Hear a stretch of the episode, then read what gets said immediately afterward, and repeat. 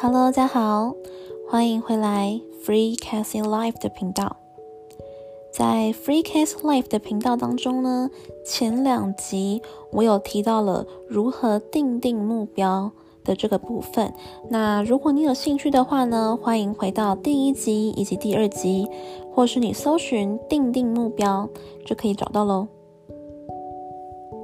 OK，好，今天呢，想要来跟大家谈一谈，就是你如果现在是大学生，或者是你已经出社会一阵子了，到底该不该出国？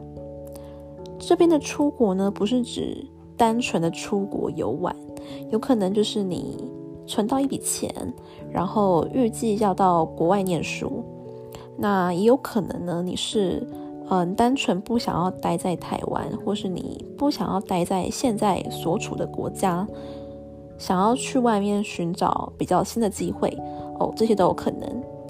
那不管你的原因是什么呢？我今天想要来分享一些我的观点。那希望这些观点可以帮助你们。如果你们很迷惘的时候，不知道现在哦到底要不要出国念书，我们就撇开疫情疫情不讲，就是不知道到底该不该出国打工度假、念书这样子。我提供一些观点，希望可以帮助你们。能够有更清楚的方向。首先呢，在出国的这件事情上面，你必须先问自己一个问题，就是呢，你为什么要出国？我非常非常喜欢问我自己一个问题，就是 Why？为什么？之前我忘记是哪一个。哪一个名人了？他是一个，嗯，好像是日本的名人吧，好像是一个日本很有名企业的董事长。他在问自己，在做任何事情之之前，他都会问自己大概五个问题。这五个问题呢，就是所谓的我们之前英文课很常提到的五 W 跟 E H，就是。What, when, who, where，就是这样之类的事情。那对我来说呢，这个步骤太过于繁杂，所以我通常呢就只问自己 why，为什么。那不管这个为什么的结果是答案是什么，你都没关系，就是没有任何的对错。但是呢，我必须。要诚实的面对自己，就是为什么我要出国念书？有些人呢会说，我出国念书呢，就是因为我想要拿到更高的学历。那如果你是出国打工度假的，有些人就会说，我想要出去外面看看世界啊，或是我想要在我还可以。呃，没有后顾之忧的时候呢，就是去国外探险这样子。嗯，其实这些原因呢，我觉得都没有任何对错，对。但是呢，首先你就必须问自己 why。以我作为作为举例好了，我在二零二零年的年底才刚从新加坡辞职。从新加坡辞职回台湾之后呢，我预计是在二零二一年。的四月份要到日本去留学，那我是念他们的语言学校。OK，那这时候我就会问自己，为什么？我到底为什么要去日本留学？好，那问完自己为什么之后呢？我得出来的答案就是说，我去日本留学是因为我。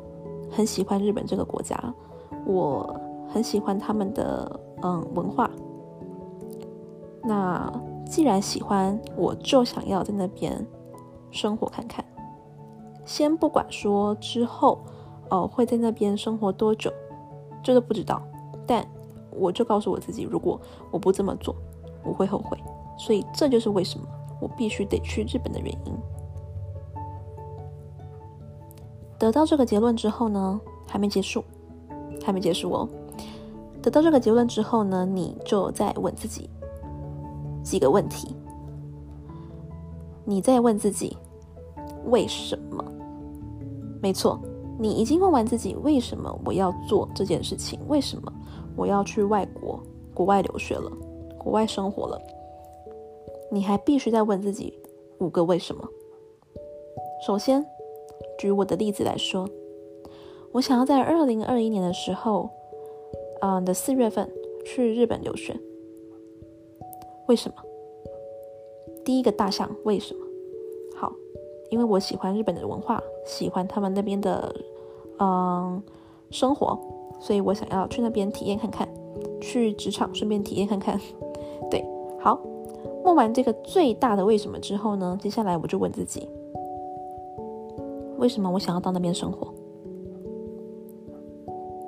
为什么呢？好，问完自己这个问题之后呢？你再从这个问题再去延伸出下一个问题：为什么我要这么做？接着再延伸出下面第三个为什么？以此类推，延伸到第五个为什么？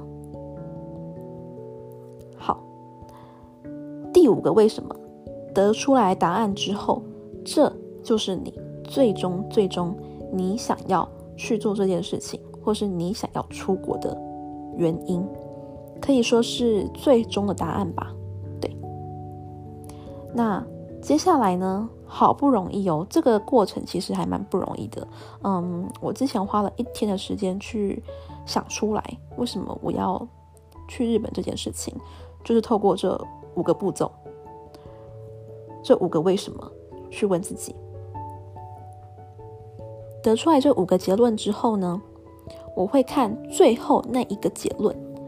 去问自己，好，最后得出来的这个结论，就是我真正想要去日本念书的目的。那这个结论真的跟我当初定这个目标、定要去国外生活的这个期待是相符的吗？还是说它已经超乎了我原本的想象了？这个结论根本就不是我想要的。如果真的是这样的话，那我现在是不是要马上放弃这一个梦想，去寻找另外一个梦想呢？好，我觉得这个呢，要留给你自己一点时间，好好的去思考。其实，在生活当中，我们很常会不满于生活的现状，就比如说，我非常厌倦现在一成不变的生活。我非常的不喜欢待在现在的这个环境里面，我极力的想要去改变它，但是呢，在改变之前，我想要邀请你跟我一起做这五个为什么的练习，问出了自己最大的 why，为什么？Why should I do this？之后再以这一个。答案去做下面五个为什么的延伸。